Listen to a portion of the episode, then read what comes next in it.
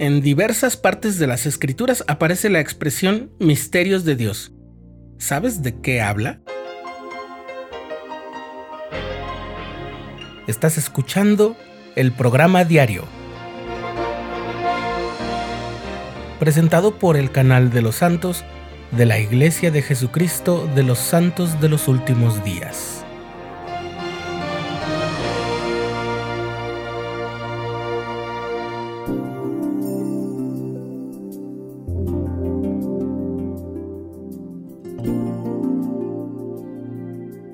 Somos curiosos por naturaleza.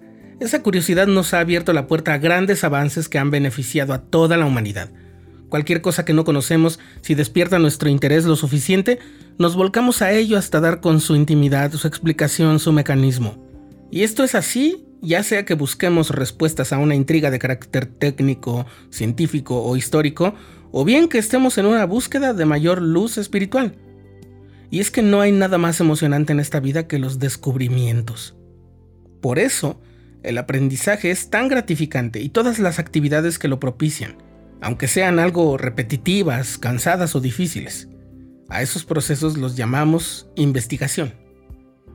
Pero cuando una verdad o un conocimiento nos es esquivo, es decir, se nos niega, queda lejos o está muy oculto, o alguien lo oculta de nosotros, le llamamos misterio y lo hemos llamado así desde tiempos inmemoriales. Te contaré brevemente la historia de la palabra misterio y luego iremos a lo que el Señor llama los misterios de Dios.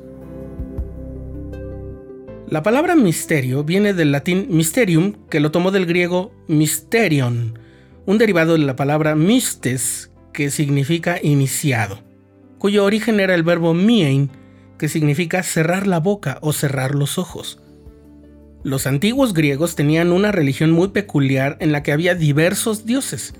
La mayoría de esos cultos se llevaban a cabo en los espacios abiertos justo afuera de los templos o bajo el techo principal de un templo que estaba totalmente abierto al público. Pero había unos pocos cultos religiosos que se llevaban a cabo en el interior de algunos templos a donde no podían entrar todos, a menos que hubieran superado algunas pruebas de preparación y que incluían ritos e instrucciones relativos a aquellos dioses.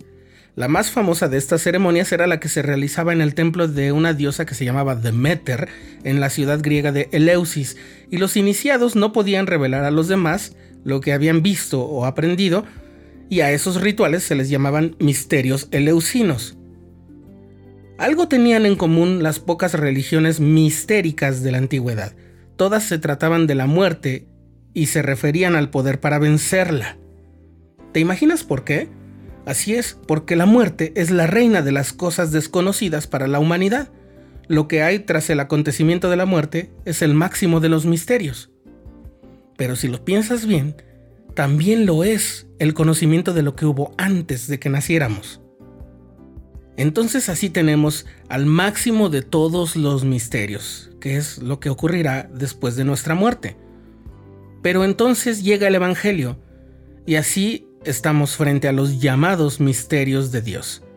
En la guía para el estudio de las Escrituras, leemos que los misterios de Dios son verdades espirituales que se dan a conocer solamente por medio de la revelación o de la experiencia personal. Y la revelación es definitivamente una experiencia personal. Dios revela sus misterios a los que son obedientes al Evangelio. Algunos de los misterios de Dios aún no se han revelado. Es en realidad algo muy sencillo. La obediencia nos abre la puerta al descubrimiento de bendiciones, estados de ánimo, fortalecimiento espiritual y a veces físico, que no podríamos entender sin haberlo vivido. El gozo de recibir un testimonio ardiente sobre la veracidad del libro de Mormón, por ejemplo, no llega hasta después de haber leído, puesto a prueba sus palabras, meditado y preguntado en oración. Y a veces hay que hacerlo durante mucho tiempo, muchas veces.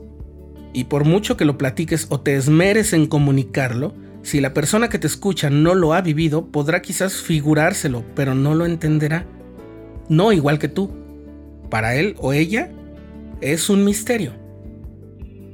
Piensa en todas las cosas que el profeta José Smith aprendió, vio y conoció en, digamos, 10 o 12 años desde la primera visión verdades grandes y gloriosas, parte mediante las revelaciones directas que había recibido y parte mediante el estudio de las escrituras. Para el mundo, muchas de esas verdades eran misterios. Había llegado el momento de revelarlas y al ser reveladas, por definición dejaban de ser misterios. Al principio, cuando el Evangelio de Cristo fue predicado por Pedro, Pablo y otros apóstoles de la época, también hubo enseñanzas y doctrinas que representaban todo un misterio. Por ejemplo, la resurrección de Cristo, el recogimiento de los gentiles en la iglesia. En nuestra dispensación, por ejemplo, ese recogimiento de Israel y la construcción de templos y de la ciudad de Sión son como grandes misterios, hasta que obtenemos aclaración mediante el Espíritu Santo o hasta que llegue el momento en que lo veamos por nosotros mismos. El profeta José Smith enseñó en una ocasión lo siguiente que aparece en el libro Enseñanzas del profeta José Smith. Si pudiéramos leer y entender todo lo que se ha escrito desde los días de Adán sobre la relación que tendrá el hombre con Dios y los ángeles en un estado futuro, aún así sabríamos muy poco de ello. La lectura de las experiencias de otros o las revelaciones dadas a ellos jamás podrán darnos a nosotros un concepto comprensivo global de nuestra condición y verdadera relación con Dios. El conocimiento de esas cosas tan solo se puede obtener por la experiencia mediante las ordenanzas que Dios ha establecido con ese propósito. Si por cinco minutos pudiéramos ver lo que hay en el cielo, continúa el profeta José Smith, aprenderíamos más que si leyésemos todo lo que se ha escrito sobre el asunto. Para terminar, recordemos la promesa que se hace a los fieles en cuanto a los misterios. Aparece en el libro de Mormón, en el capítulo 26 de Alma. Sí, al que se arrepiente y ejerce la fe y produce buenas obras y ora continuamente sin cesar, a éste le es permitido conocer los misterios de Dios.